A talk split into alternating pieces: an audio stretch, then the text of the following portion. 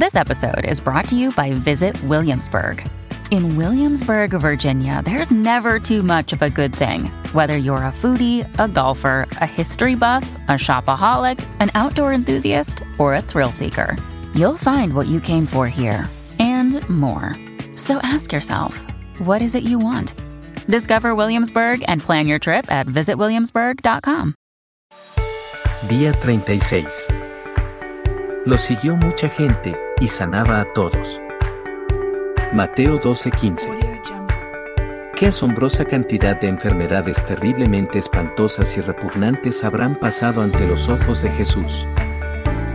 No obstante, no leemos que Él se haya molestado, al contrario, atendió con paciencia cada caso.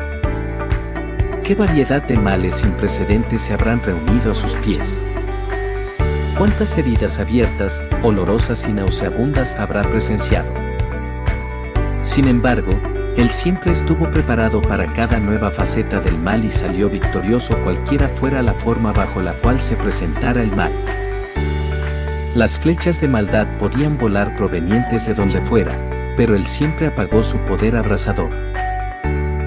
Tanto el calor de la fiebre, el frío de la mala circulación, los temblores de la parálisis, los arrebatos de la locura, la inmundicia de la lepra como la oscuridad de la ceguera, todos conocieron el poder de su palabra y huyeron ante su orden. No importa cuál fuera la dolencia, él triunfó sobre el mal y recibió la honra de parte de los cautivos que liberó. Él vino, él vio, él conquistó, por todas partes. Y en esta mañana esto sigue siendo así. Cualquiera sea mi problema específico, mi médico amado puede sanarme. Y cualquiera sea la condición de aquellos a quienes yo recuerde en oración en este momento, pueden tener la esperanza en Jesús de que Él será capaz de sanarlos de sus pecados. Sea mi hijo, mi amigo o la persona que yo más quiera, puedo tener esperanza por cada uno de ellos al tan solo recordar el poder sanador de mi Señor. Cualquiera sea mi situación personal, ya sea que esté luchando con el pecado o con una enfermedad grave, puedo tener ánimo. Mateo 9:2.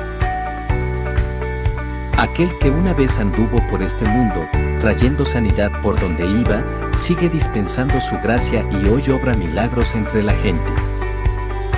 En este momento permíteme acudir a Él de todo corazón.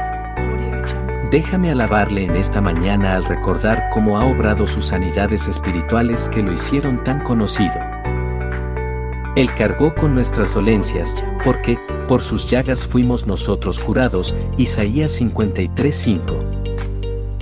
La iglesia aquí en la tierra está llena de almas que nuestro amado médico ha sanado, y los habitantes del cielo confiesan, sanaba a todos, Mateo 12:15. Oh, ven, alma mía, y dile al mundo de la bondad de su gracia. Esto le dará renombre al Señor, será una señal que durará para siempre, Isaías 55:13. Todos padecemos una enfermedad mortal, la enfermedad del pecado. Por fortuna, el médico divino vino a buscar y a salvar a los pecadores, tal como Jesús le dijo a Saqueo, el odiado recaudador de impuestos resulta irónico que en la historia de Mateo, otro recaudador de impuestos, sea donde Jesús compara la necesidad de médico que tiene un enfermo con la necesidad que tiene el pecador de un Salvador, mientras Jesús estaba comiendo en casa de Mateo. Muchos recaudadores de impuestos y pecadores llegaron y comieron con él y sus discípulos. Cuando los fariseos vieron esto, les preguntaron a sus discípulos, ¿por qué come su maestro con recaudadores de impuestos y con pecadores? Al oír esto, Jesús les contestó, no son los sanos los que necesitan médicos sino los enfermos. Porque no he venido a llamar a justos sino a pecadores. Mateo 9, 13. Te agradezco, amado Dios, por Jesús, el bálsamo en Galaad, Jeremías 8:22, y mi médico divino.